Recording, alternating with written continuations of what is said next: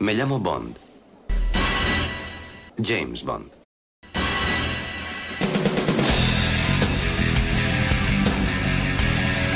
Hola, soy Alberto López, alias Clark en los foros.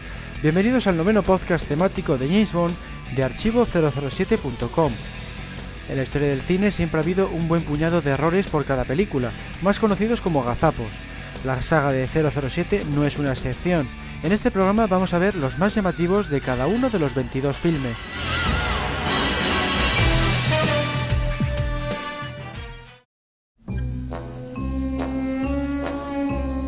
En Doctor No, tras el suicidio del chofer Jones, uno se pregunta cómo consigue James Bond localizar la sede del gobierno civil en Kingston, si se supone que no conoce los alrededores. Tampoco se muestra ninguna escena en la que pregunte la dirección. Un error más grave lo podemos encontrar cuando la señorita Tarot indica a Bond que la dirección de su casa es Magenta Drive 239, ya que después de hacer el amor el agente telefonea para pedir un taxi mencionando el 2171 de Magenta Drive. En otra parte de la cinta, cuando James Bond sale de la habitación de su hotel para dirigirse al club, vemos que en el bolsillo superior de la chaqueta no lleva pañuelo. En la secuencia inmediata está sentado en el salón del club y lleva un pañuelo blanco. Algo similar sucede cuando 007 observa el precipicio por donde ha caído el coche fúnebre que le perseguía. Vemos que en ese momento no lleva pañuelo. Sin embargo, al dirigirse a la casa de la señorita Tarot, sí lleva y luego, una vez dentro del edificio, vuelve a desaparecer.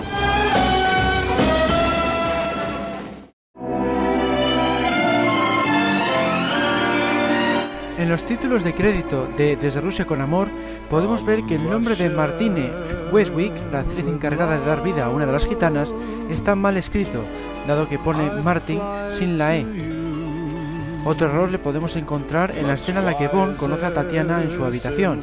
En concreto vemos que 007 abre el grifo de la bañera. Justo después oye un ruido y se dirige hacia su cama para encontrarse con la mujer. En ningún momento a partir de entonces le vemos cerrar el grifo. Más grave resulta el cambio de vestuario por parte del búlgaro que persigue a Tatiana hasta la mezquita. En un principio lleva una chaqueta y corbata, sin embargo, cuando es asesinado por Red Grant, observamos que lleva un jersey chaleco.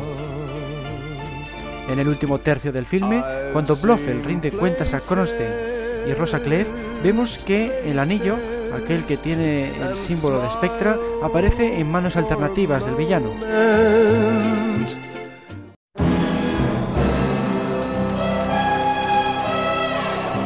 En el teaser inicial de Goldfinger vemos a Bond salir del agua en un traje de buceo. Lucha contra un vigilante dejándolo aturdido y observamos que corre llevando unos zapatos de suela, una prenda muy poco apropiada para bucear. Más adelante, cuando Bond se encuentra con una camarera en el pasillo del hotel, le pide las llaves para acceder a la habitación de Goldfinger. Entonces nos preguntamos, ¿cómo sabe cuál es el número de esa habitación? Durante la persecución de coches en las cercanías de la fábrica de Goldfinger, uno de los automóviles cae por un barranco por el chorro de aceite emitido por el Aston Martin. Hasta ahí es aparentemente normal, lo que ya no es tan normal es que el vehículo explote antes de caer. En la escena final de la película, en la que Goldfinger aparece en el avión presidencial apuntando con una pistola a Bond, vemos que al fondo hay un esbirro, en cuestión de segundos aparece inconsciente sin haber participado en la pelea entre el magnate y el espía. Poco después, cuando el avión se estrella contra el mar, resulta extraño que explote de esa manera.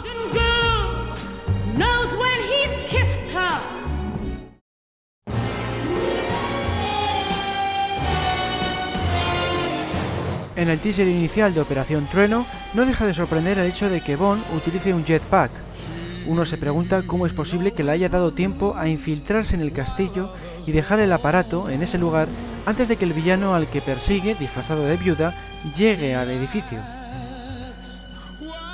Durante la escena en la que Bonnie y Leiter investigan el paradero del Vulcan, hay un instante en el que la agente de la CIA ayuda a 007 a subir al helicóptero y le vemos con pantalones largos. En un plano posterior viste unos pantalones cortos. En otra secuencia, Bond nada hacia el punto que le ha indicado Dominó y vemos que lleva los pies descalzos. Al salir del agua, tiene los pies calzados, apenas 10 segundos más tarde. Más adelante vemos cómo 007 queda atrapado en una gruta y saca una pistola de señales, cuando en todo momento le habíamos visto en bañador. Tampoco queda claro cómo es posible que Bond pueda usar el respirador de Q durante la batalla final. El inventor le indicó que la duración máxima era de 4 minutos, sin embargo, la secuencia en pantalla dura más de 6 minutos.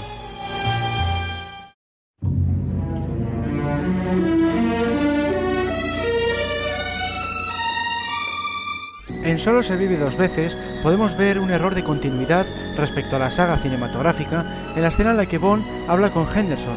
007 afirma que nunca ha estado en Japón. Sin embargo, en Desde Rusia con Amor, en la grabación que envía a Londres acerca de la Lector, evoca un viaje a Tokio.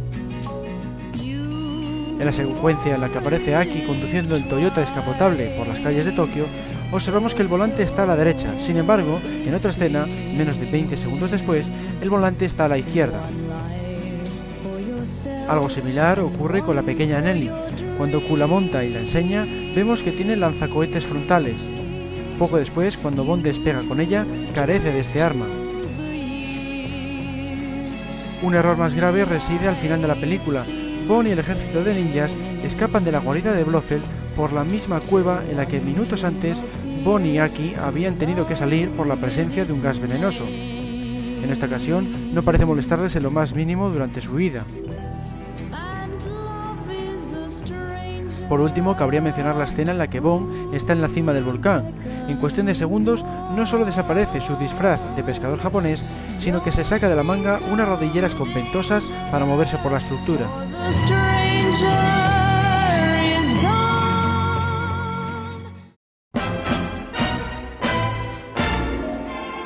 En el servicio secreto de su majestad se puede apreciar un error claro en la escena del casino al principio de la película. Cuando Bond está jugando en la mesa de juego, las cartas tienen el reverso blanco, segundos después son de color rojo. Más adelante vemos que Blofeld afirma que sus antepasados tienen un rasgo en común, la falta de lóbulos en las orejas. Viendo el rostro de Telly Savalas, resulta obvio que el actor tiene lóbulos, aunque sean pequeños. Al final de la cinta, cuando Blofeld queda atrapado en la rama de un árbol durante la persecución del bobsled, el plano muestra la rama alrededor de su cuello. Sin embargo, en el plano más alejado, su cuello está libre y se sujeta al árbol con las manos.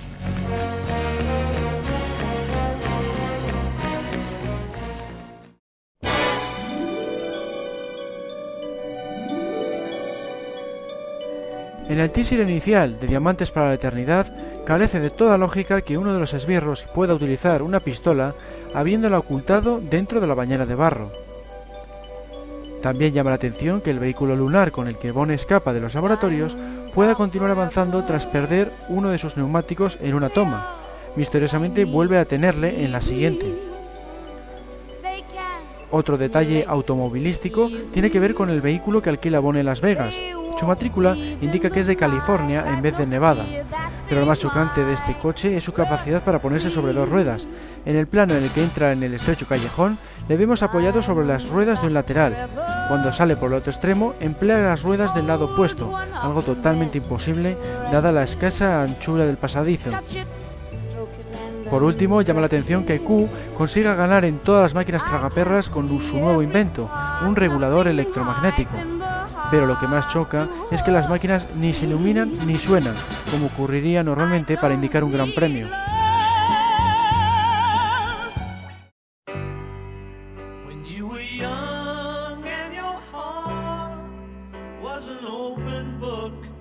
Al principio de Vive y deja morir, observamos un error de lógica.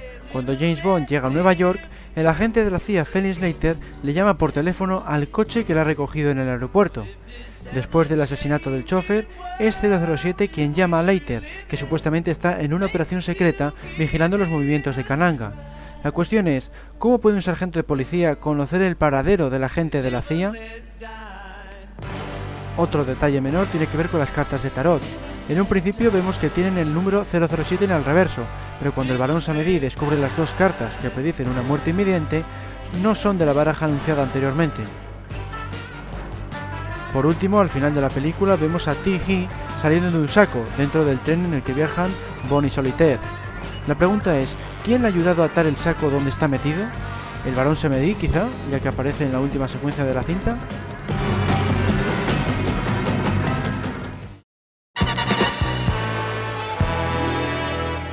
En El hombre de la pistola de oro observamos que Mary Goodnight, la aliada de Bond, solo lleva un pendiente en su encuentro inicial. También resulta chocante en su versión original el continuo cambio de voz del otro aliado de Bond, el agente Eve, en varios momentos de la cinta. Ya al final del filme, después de la explosión de la base de Scaramanga, 007 y Goodnight disfrutan de un interludio romántico en el junco del villano. De repente son interrumpidos por una llamada telefónica de M, lo que hace que nos preguntemos cómo consiguió el jefe del servicio secreto el número de teléfono del barco de Scaramanga.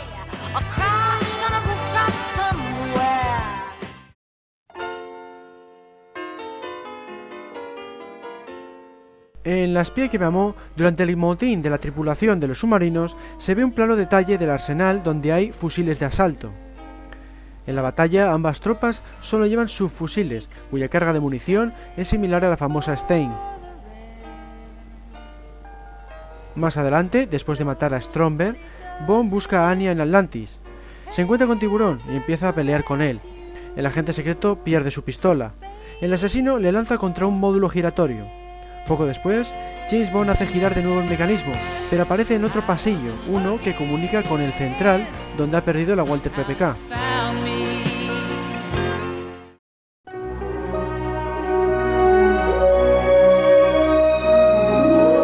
En el teaser inicial de Moonraker vemos a Bond en el mismo avión que un tipo con bigote, una chica y tiburón. Primeramente vemos saltar al villano, luego Bond es empujado por tiburón, lanzándose ambos al vacío pero en ningún momento sabemos qué pasó con la chica. Más adelante, en la escena en la que muere Corinne a cargo de los Doberman de Hugo Drax, observamos que lleva alternativamente sandalias y botas.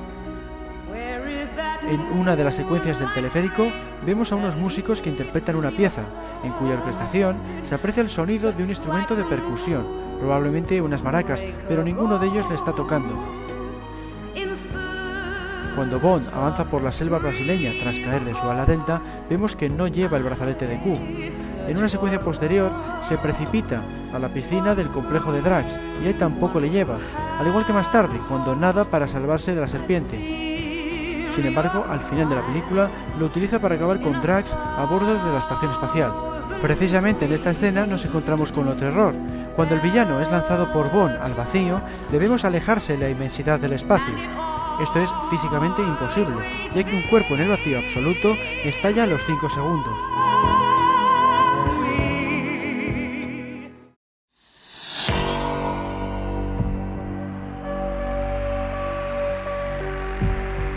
En el teaser inicial de Solo para sus ojos se puede llegar a apreciar que la calva del enemigo de Bond es falsa, dado que se llega a vislumbrar algo de pelo, Avanzada la película, en la escena del casino, vemos que Bond tiene un 5 y un as jugando al Chemin de Fer, pero el Coupier anuncia que ha ganado por un cúmulo de 9. En el clímax de la película, Columbo y Cristatos luchan por la posesión del ataque. Cristatos sube por unas escaleras y cae por un tramo plano. Por su extensión se aprecia que no se corresponde con el mismo decorado de la escalera, ya que el terreno es más amplio y no vemos el rellano de ningún escalón.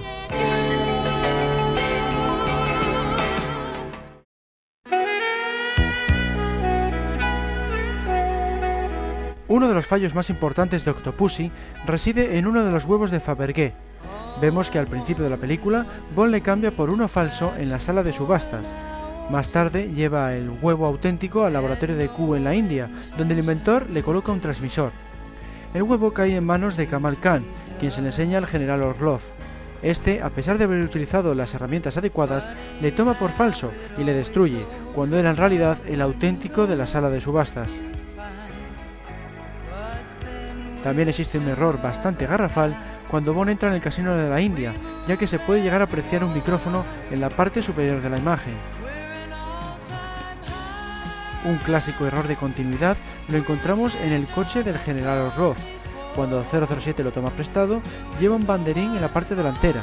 En un plano posterior, antes de que el automóvil choque contra unos bidones, vemos que la bandera no aparece, en otro plano, desde el interior del coche, sí aparece, para un segundo más tarde volver a desaparecer en la siguiente toma.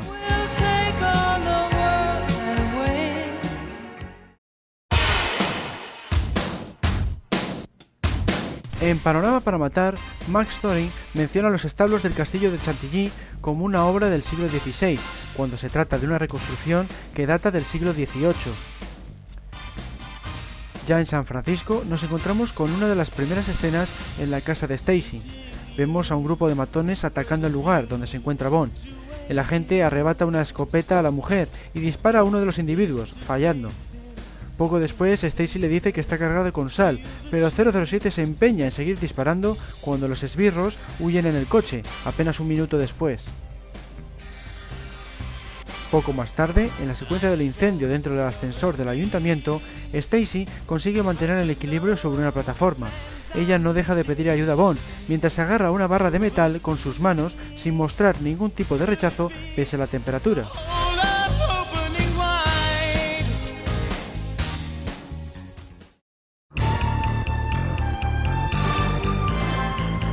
En alta tensión se produce un grave error de doblaje cuando M le explica la misión a Bond. Le indica que tiene licencia para matar a Koskov cuando el informe es en realidad de Pushkin, fuera parte que la película trata precisamente de su duda acerca de matar o no al jefe de la KGB. En otra escena, en la que Bond conduce el Audi 200 por la calle Tánger, choca contra un peotón que se vuelve extrañado, quedando claro que no estaba escrito en el guion. Al final de la película, cuesta entender que Koskov se refugie en la casa habitual del contrabandista Whitaker. Si sabe que Bond está vivo, ya que le vio huyendo con el avión Hércules en Afganistán, ¿por qué no le advierte a Whitaker y huye en otro país?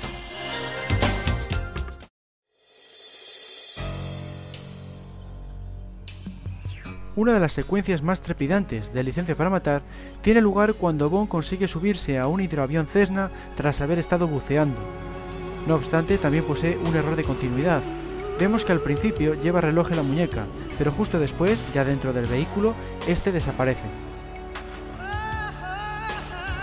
Por otro lado, si tenemos en cuenta que la intención de Bond se basa únicamente en liquidar a Sánchez, sorprende que no le mate sin más a pesar de estar a su lado en numerosas escenas, llegando a desbaratar toda su operación criminal antes de cobrarse su venganza.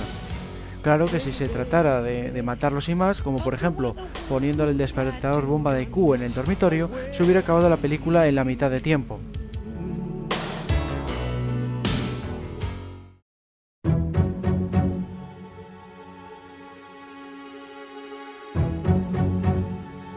En GoldenEye hay un fallo visual en la escena en la que M habla con Bond en su despacho, en concreto el error se produce cuando 007 pide hielo en su copa, pero luego vemos que no hay rastro de cubitos, únicamente se oye el ruido correspondiente.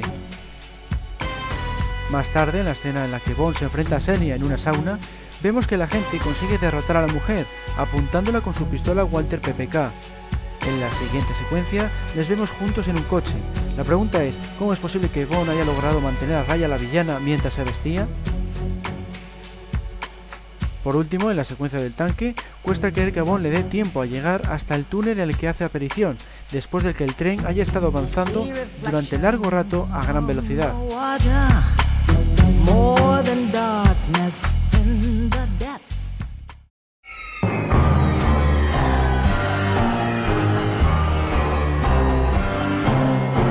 El Mañana Nunca Muere vemos a Bond montarse en su BMW tras haberse hecho con el codificador de Elliot Carver, Justo después, el propio Carver le llama al teléfono del vehículo. ¿Cómo sabe el villano ese número en cuestión? En una secuencia posterior, vemos a 007 saltando en paracaídas sobre el mar. Justo después, ya sumergido, en ningún momento se le observa quitándose las redes del mismo, como si desapareciera por arte de magia. Tampoco se comprende muy bien de que digamos que los esbirros de Carver sepan que Wailin y Bond se encuentran buceando justo en ese momento. Unos cuantos minutos después, vemos a Bond y Waylin intentando elegir una moto con la que huir de los esbirros de Carver. Tras mirar varios modelos, cogen una BMW y simplemente la ponen en marcha. ¿Acaso el dueño dejó las llaves puestas?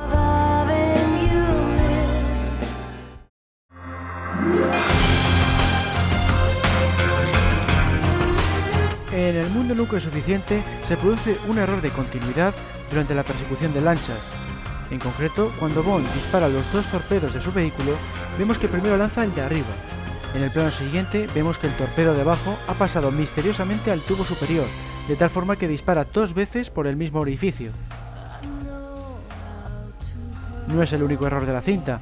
En la escena en la que Electra visita una ermita a punto de ser derribada con motivo de construir su oleoducto, vemos que los paisanos dicen fuera fuera en español, si leemos sus labios. Esto es debido a que esa parte de la película se rodó en Cuenca.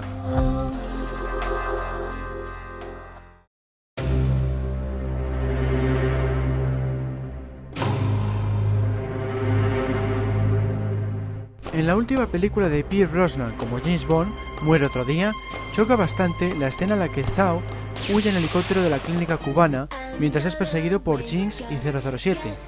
¿Cómo saben sus aliados que necesitaba huir justo ese día, en ese momento, si se encontraba en pleno proceso de transformación genética cuando Bond le intentó interrogar? Tampoco queda muy claro por qué Gustav Grave no liquida a Bond con el láser de su satélite Icarus, en vez de apuntarle directamente cuando la gente queda colgado de un precipicio en el deslizador del villano, decide cortar un fragmento del precipicio de hielo, dándole la oportunidad de salvar la vida haciendo surf sobre el resultante tsunami.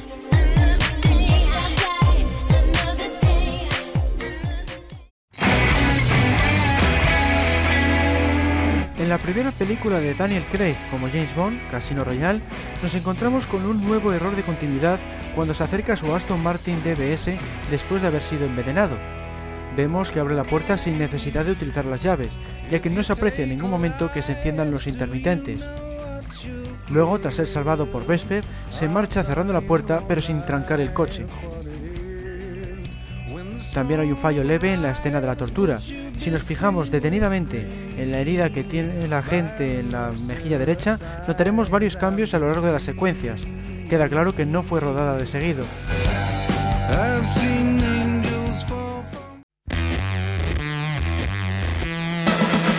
En la última entrega hasta la fecha, Quantum of Solace, veremos un error en la persecución a pie entre Bond y el traidor Michel por tierras italianas.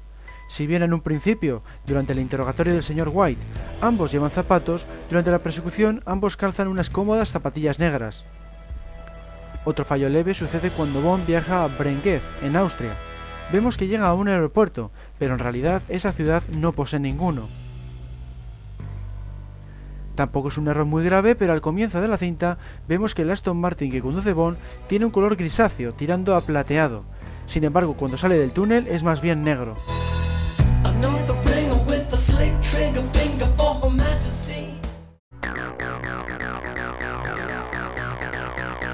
Se concluye así este noveno podcast temático. Espero que os haya resultado curioso y entretenido. Si es así, estad atentos porque el mes que viene publicaremos uno nuevo, como siempre en la web archivo007.com y en el foro foros007.com.